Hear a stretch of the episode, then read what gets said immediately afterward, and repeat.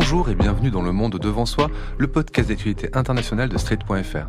Je suis Christophe Caron et je suis en compagnie de Jean-Marie Colombani, directeur de publication de Slate. Bonjour Jean-Marie. Bonjour Christophe. Et d'Alain Frachon, éditorialiste au Monde et spécialiste des questions internationales. Salut Alain.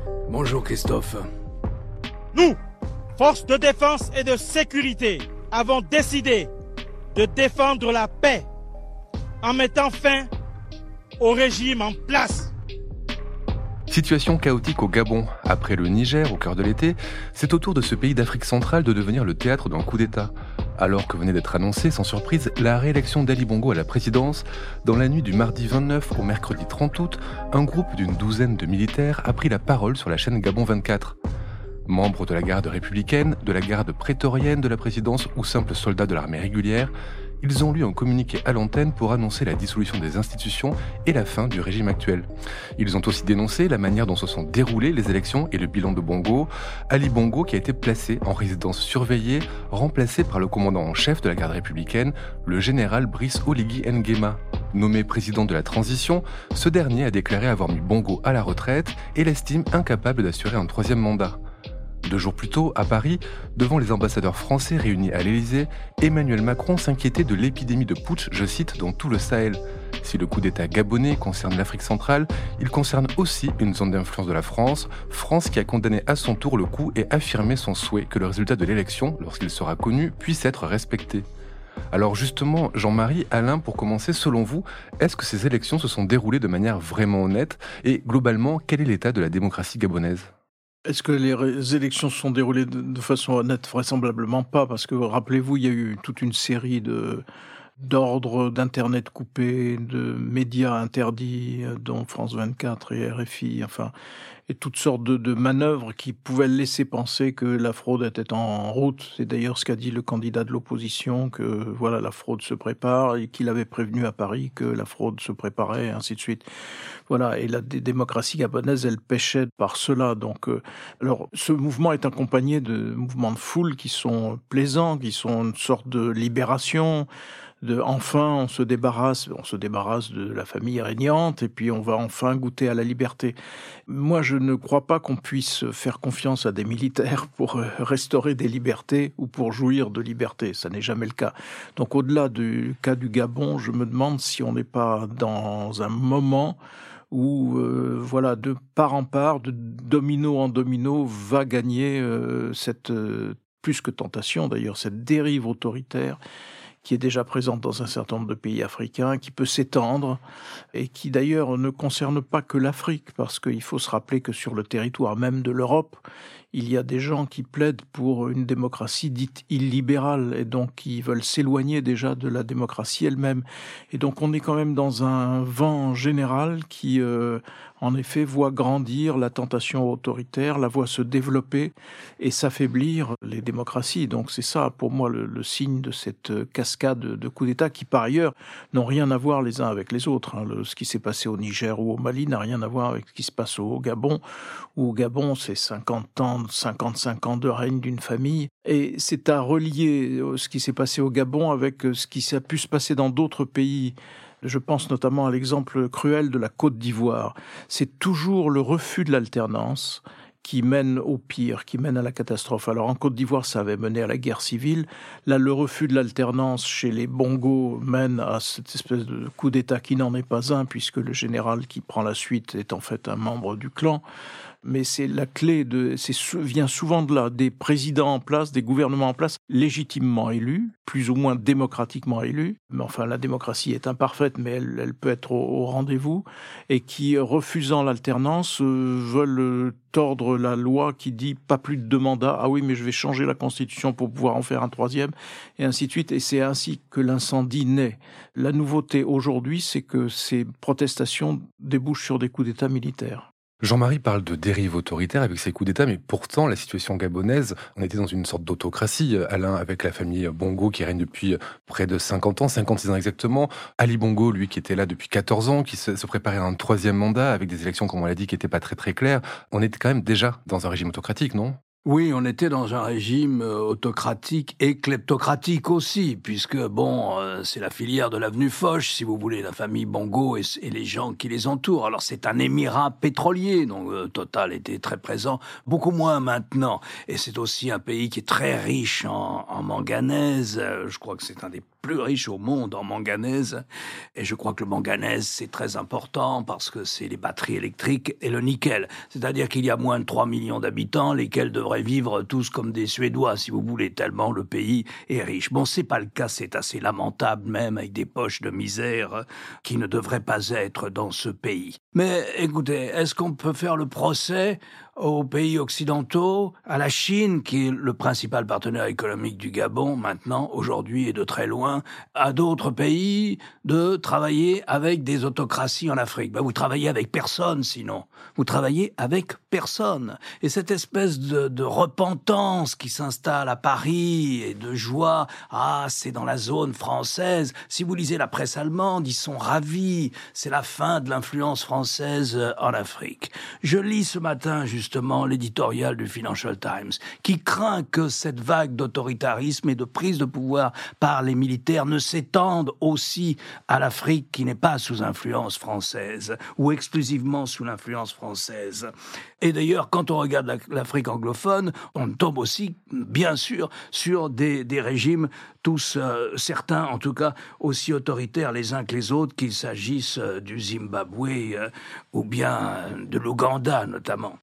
Alors voilà, donc je crois que on oublie une chose. On fait le procès de la France-Afrique alors que ce qui se passe est la preuve de la fin de la France-Afrique. En aucun cas la France n'imagine, même si elle a des bases militaires, de rétablir ou de maintenir au pouvoir des présidents qui sont défaits par la rue ou par des juntes militaires. Pas plus la France que les États-Unis ou la Grande-Bretagne. Ce n'est pas comme ça que procèdent les Occidentaux aujourd'hui en Afrique. Alors la France-Afrique d'ailleurs, elle est finie depuis bien longtemps.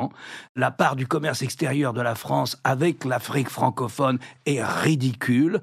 La part du commerce la plus importante de la France sur le continent africain est avec l'Afrique du Sud. Donc nous ne sommes pas là pour euh, prendre des matières premières de manière néocolonialiste. Mais ça marche dans les populations il y a, les militaires prennent le pouvoir par la force, emprisonnent, en général, c'est ce qui commence à se passer au Mali et peut-être demain au Niger, suppriment les marges de liberté qu'il y avait dans les sociétés civiles, et ça se passe comme ça. Il y a quelque part quelque chose de malsain à célébrer la perte de l'influence française dans cette partie du monde. Certes, il y avait une influence française, certes, nous avons des bases militaires, il y en a aussi au Gabon, il y a 400 hommes qui font une école militaire, qui forment des officiers de l'ensemble de l'Afrique, y compris d'Afrique anglophone.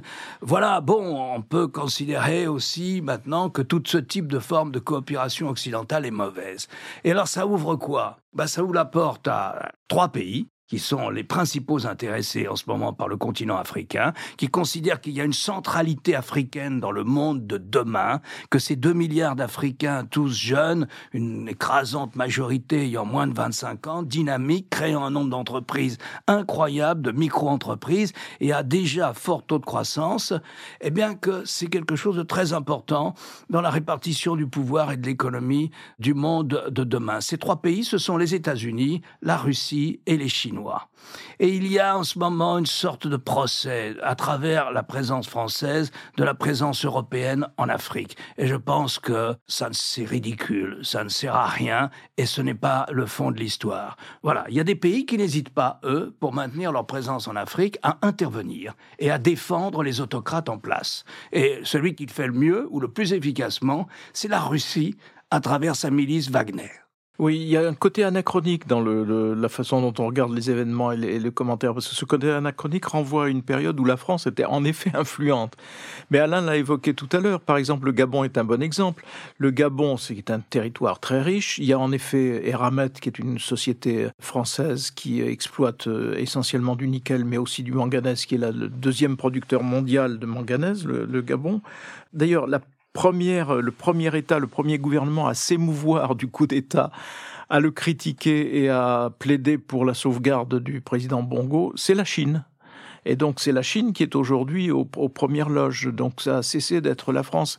Et quel est l'intérêt de la France au Niger euh, C'est rien du tout. L'uranium français aujourd'hui, il vient d'Australie principalement, et il viendra demain de Mongolie peut-être, mais certainement pas cela. Donc on est vraiment dans des raisonnements qui sont datés d'une période où en effet la France était influente. Le Gabon aussi avait symbolisé d'une certaine façon la France-Afrique à l'époque des grands des liens entre les présidents Bongo et le RPR, donc est une partie de la droite française. C'était, j'allais dire, très connu et, bien inventorié. Donc, euh, mais tout ça a totalement euh, disparu aujourd'hui, donc ça n'est plus vraiment l'objet de ce qui s'y passe. Donc euh, Alain a très bien dit que la lutte d'influence aujourd'hui, elle se déplace vers euh, ce trio États-Unis, très présent économiquement et qui montre de, plus en plus le, le, bout de son nez, si j'ose dire. Rappelons d'ailleurs que l'un des principaux putschistes euh, anti-français du Niger est un élève des écoles militaires américaines. Donc c'est un homme que les Américains peuvent penser, entre guillemets, contrôler. Donc euh, voilà, on est dans cette euh, dans cette situation-là. Les, putschistes au Gabon ne sont pas anti-français, ne veulent pas Ils ne sont pas parce que c'est vraiment une révolution qui concerne l'état de santé du président Bongo, le fait que du coup il n'était considéré comme ne pas être à même d'assumer un nouveau mandat, et une forme de protestation qui a conduit le patron de la garde prétorienne à prendre le pouvoir oui, enfin républicaine si l'on veut, mais il fait partie totalement du clan, il fait partie totalement du, système. Donc, euh, et d'ailleurs, le leader de l'opposition euh, l'a bien dit et le dit euh, haut et fort aujourd'hui en disant que c'est à lui que devrait revenir le, pouvoir si les élections étaient enfin libres. Et on ne peut pas compter sur des militaires pour qu'il y ait des élections libres un jour. Enfin, on verra bien au Gabon si les choses évoluent plus favorablement. Mais il y a aussi cette immense transformation du continent africain qui est, par exemple, les pays du Sahel, c'était des pays nomades. Aujourd'hui, ce sont des pays qui sont beaucoup plus peuplés qu'auparavant, avec un rythme de progression démographique très spectaculaire, et qui nourrit un afflux vers les villes et donc il y a une urbanisation à marche forcée dans un certain nombre de pays d'Afrique, et avec son lot de problèmes qui vont avec, et puis les offensives djihadistes, les offensives islamistes qui poussent leurs ramifications jusqu'au Sénégal, hein, jusqu'au pays de la côte. Donc ce sont tous cela les, enjeux de l'Afrique et la tentation dans des pays où, l'armée, d'une certaine façon, par rapport à, sa population, est quand même surreprésentée. Dans des pays où il y a beaucoup de militaires, il peut y avoir en effet des débouchés beaucoup plus faciles et plus rapides vers euh, des armées qui prennent le pouvoir et qui sont en train de, prendre le pouvoir un peu partout. Jean-Marie l'a dit, vous l'avez dit aussi Alain, Brice Oligui Nguema, euh, qui est le nouveau président de transition, est un proche de la famille Bongo, donc on serait sur un changement dans la continuité. Alain, qui est vraiment cette personne? Il a été euh, très proche d'Ali Bongo. C'est Ali Bongo qui a fait euh, sa carrière euh, militaire. Et il était même le, le chef des prétoriens, c'est-à-dire le chef de la garde présidentielle. Donc à ce titre, il était très proche de la famille Bongo. Alors je ne connais pas les, les secrets de palais de ce qui s'est passé, mais il semble qu'il soit entré en conflit depuis la maladie du président Ali Bongo.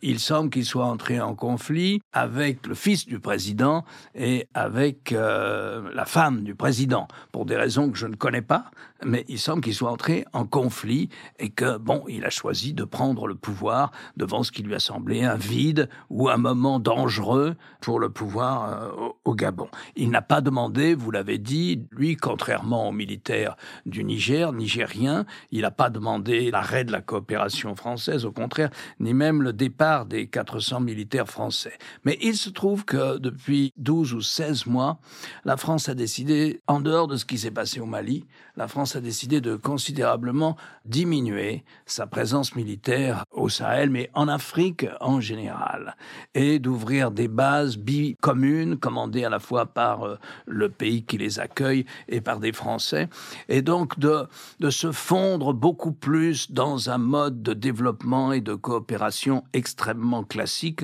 où on ne puisse pas soupçonner la France de penser euh, ou de davantage de type euh, néocoloniaux. Alors il reste un procès qui est souvent fait, c'est celui du franc CFA.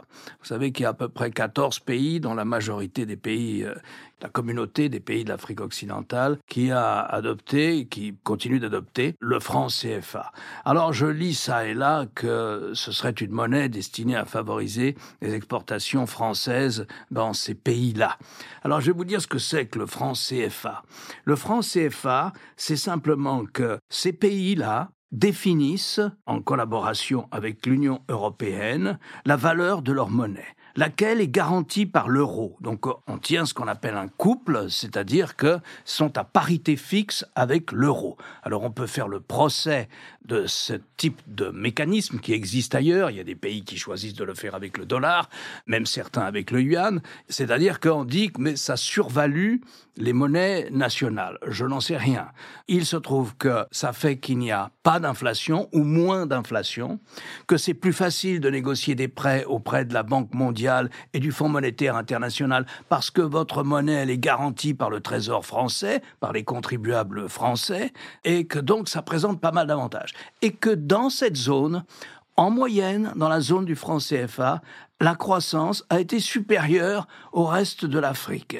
Alors ce procès, si vous voulez, on voit très bien à travers ce type de procès, c'est cette euh, volonté comme ça de condamner une relation France-africaine qui serait restée ancrée dans les pratiques de la France des années 1970, 80 ou 90. Mais quand on regarde la réalité des faits, on aboutit à quelque chose de très différent. Et comme seront différentes d'ailleurs les futures relations entre l'Europe et l'Afrique, parce que l'Afrique est dans une voie de développement qui est euh, à la fois disparate, qui peut être très spectaculaire, comme par exemple le Nigeria, où les rapports de force les changent aussi.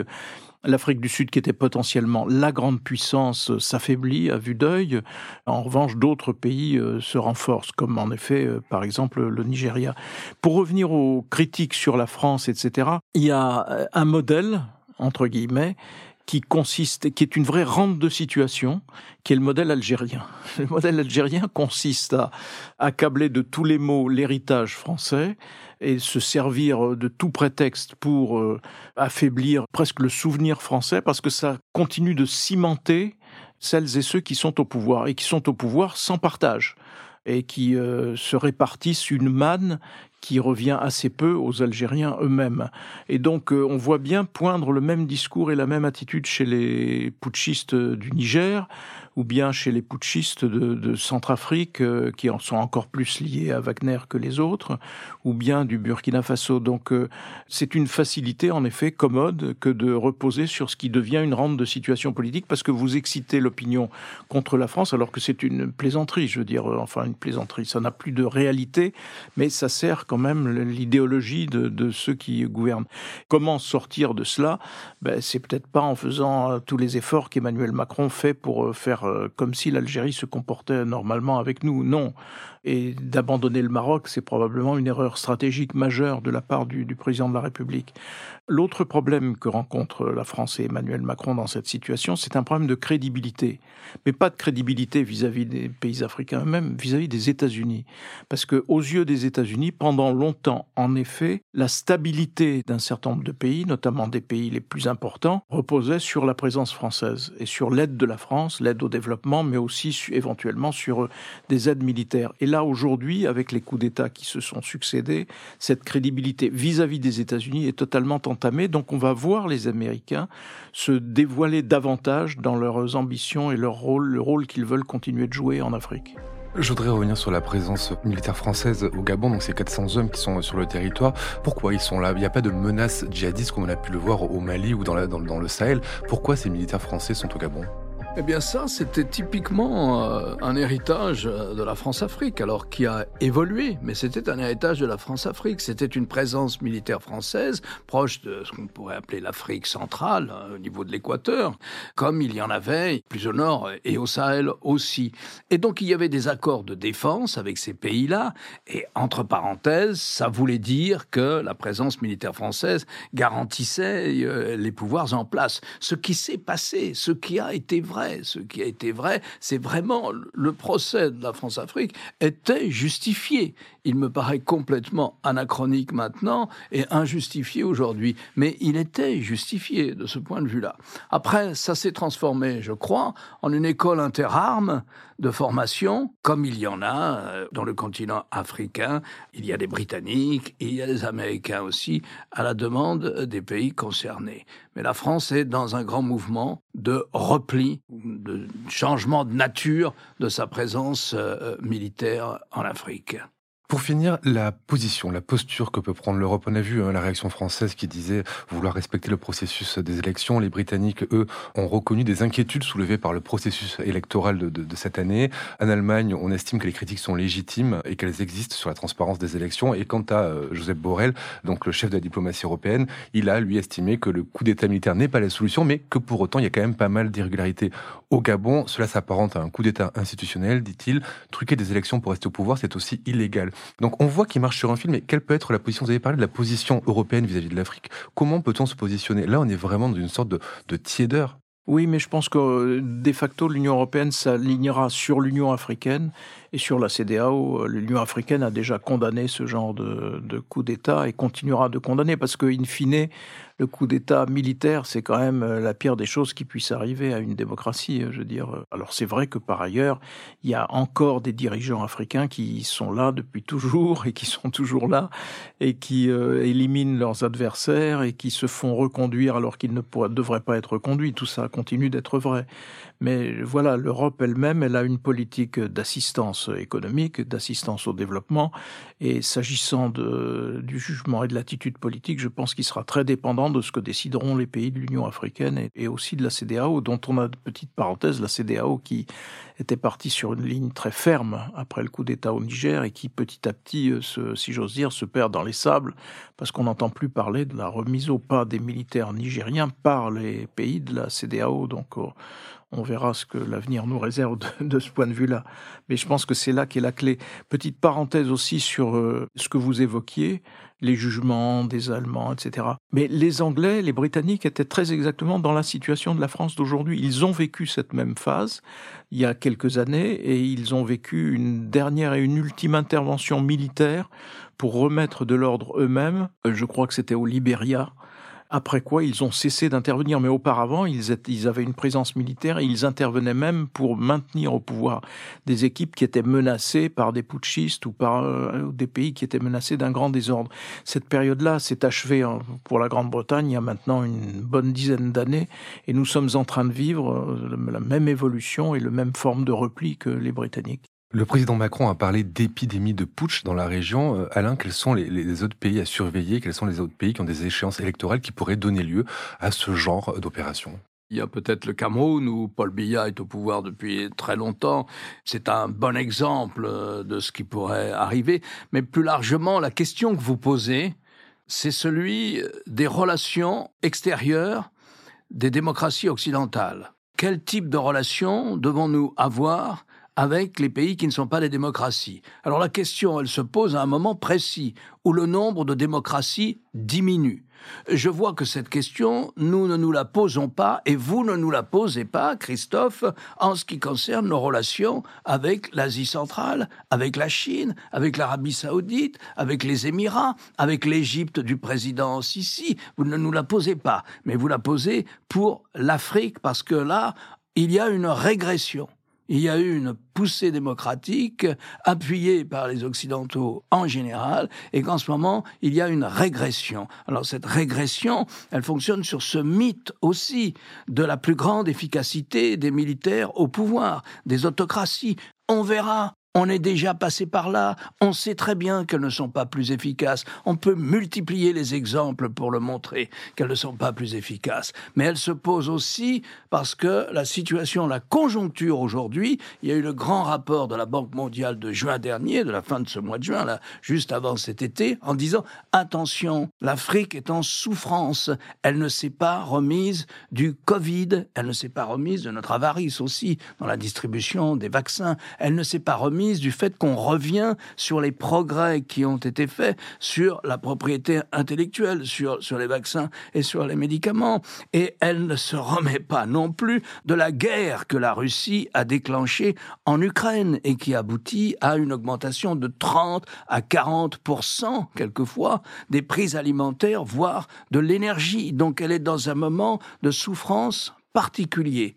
Tout ça pose, voilà, beaucoup de questions, mais je vous renvoie à la vôtre. Quelle est la nature de nos relations avec le reste du monde si dans le reste du monde les démocraties diminuent?